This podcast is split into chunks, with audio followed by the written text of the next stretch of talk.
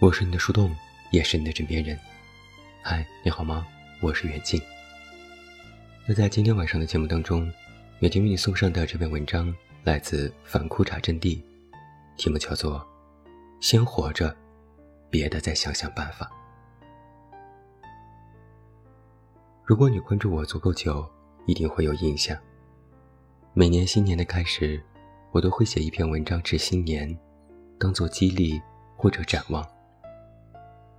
然而，二零二三年元旦这一篇，我原本是打定主意不再写了，因为我对过去一年无话可说，对新一年亦信心全无。但临近年底的时候，一位朋友来探望我，令我突然想起，不只是我，几乎所有人，在这变幻之年，内心都有一种强烈感受。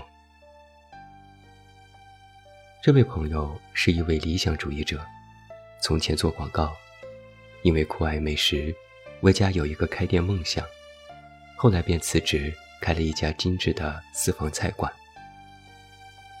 他很早就做好了财务规划，并不完全靠开店为生，所以负担得起他的理想主义。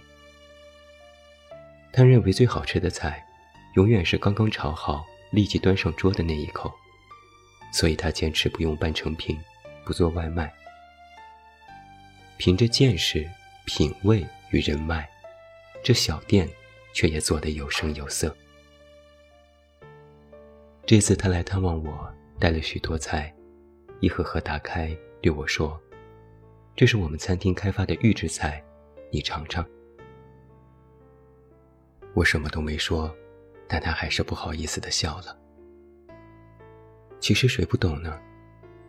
无论是做不做餐饮的，在这一年，我相信很多人都或多或少体会到了手停口停的恐慌。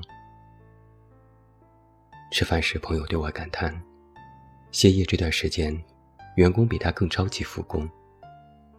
朋友也才意识到，他撑不下去可以关店，但他的财务、他的厨师、他的经理。却特别需要这份工作，因为同时他们还是别人的母亲、父亲、儿女。于是他决定放下曾经的坚持，做起了预制菜和外卖。他说：“先活着，别的再说。”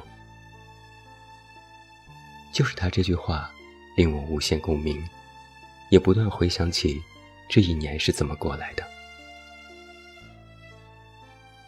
谁能想得到，去年的四月份竟是一个巨大的分水岭。从那之后，所有人的生活都在剧烈震颤，许多至今仍未走出余波。我二零二二年的工作也是从四月开始被陆续的取消和终止的。就在三月，我还在为这一年计划好的工作提前忙碌着。进入四月，合作伙伴接连致歉。不好意思，现在这个情况，工作推进不下去了，暂缓吧。当然是理解的，当然也是无可奈何的。从四月之后，有好几个月，我的工作陷入了一片真空，无工可开，无事可做。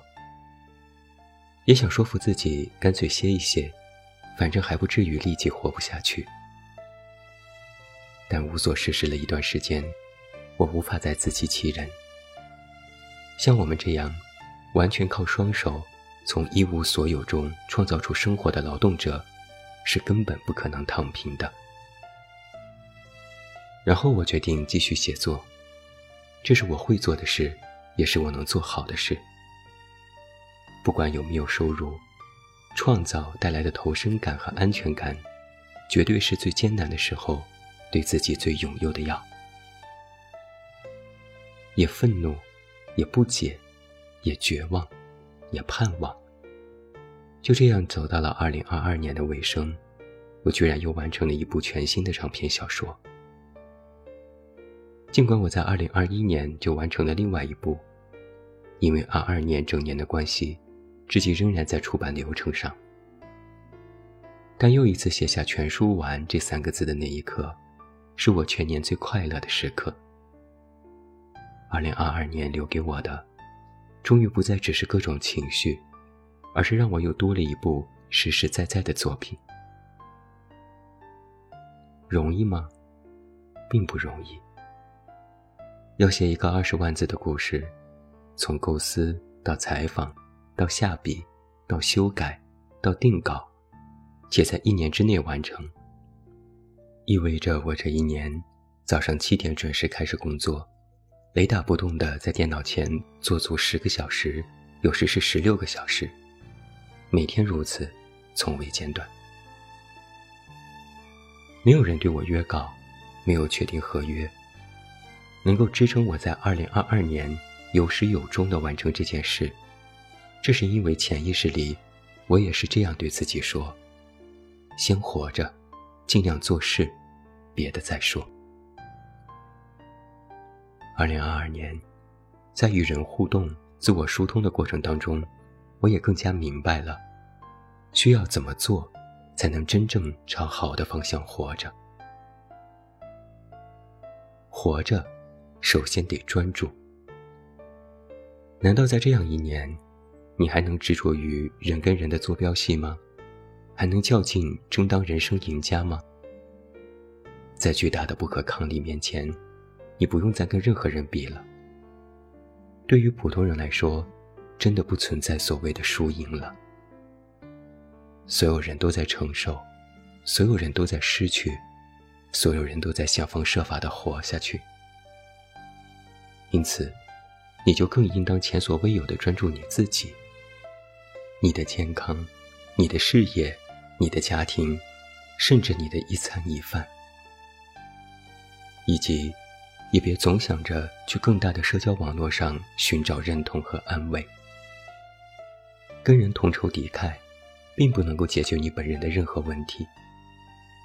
你可以关注你关心的话题，并自由的由衷的表达你的观点，但千万要认清，这些动作只是消遣。不要用网络上获得的快感替代现实当中的快乐，更不要把网络上任何人的观点、讲述、生活当做你的现实依据。当你习惯了被人代替思考。你会越来越难以面对自己的真实处境，而专注，便是一心一意面对自己，拥抱真实，寻找前路，埋头行走。活着，是更加要脸，绝对不是为了活就干脆舍弃一切底线。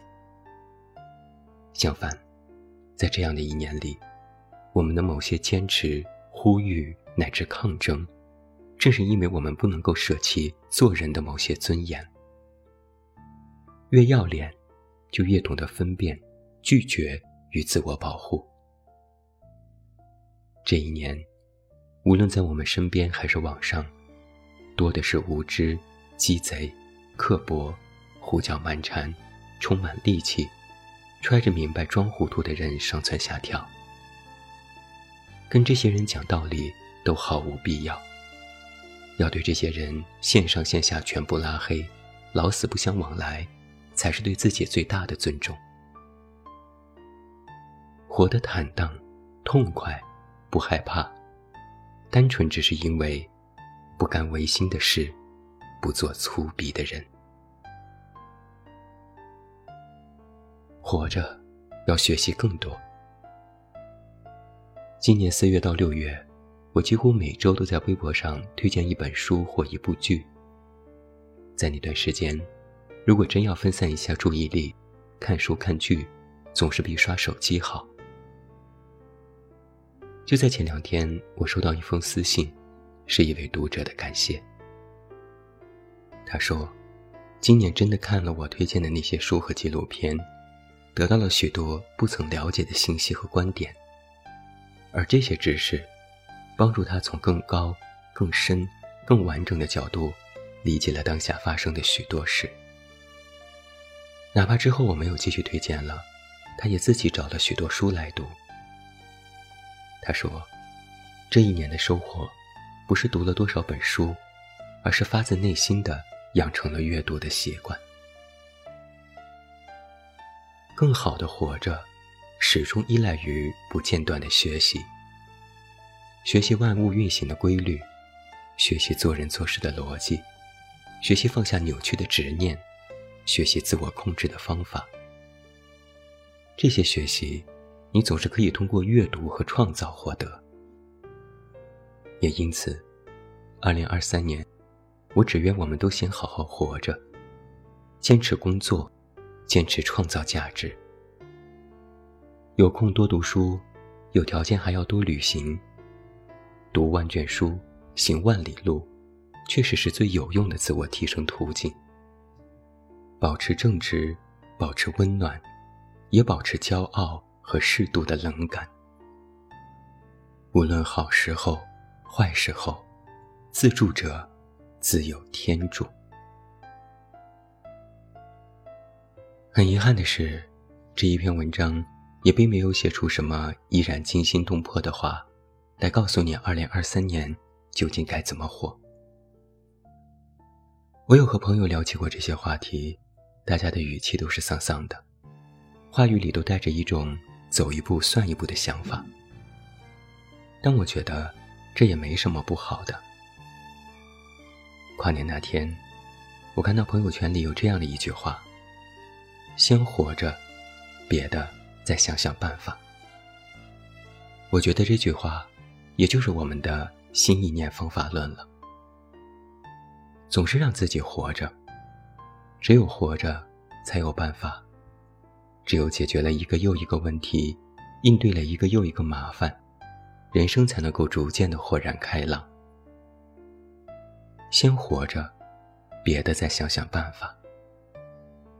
做下去，走下去，行下去，总有一天。就会迎来黑暗后的曙光。我的确无比坚信这一点，希望你也是。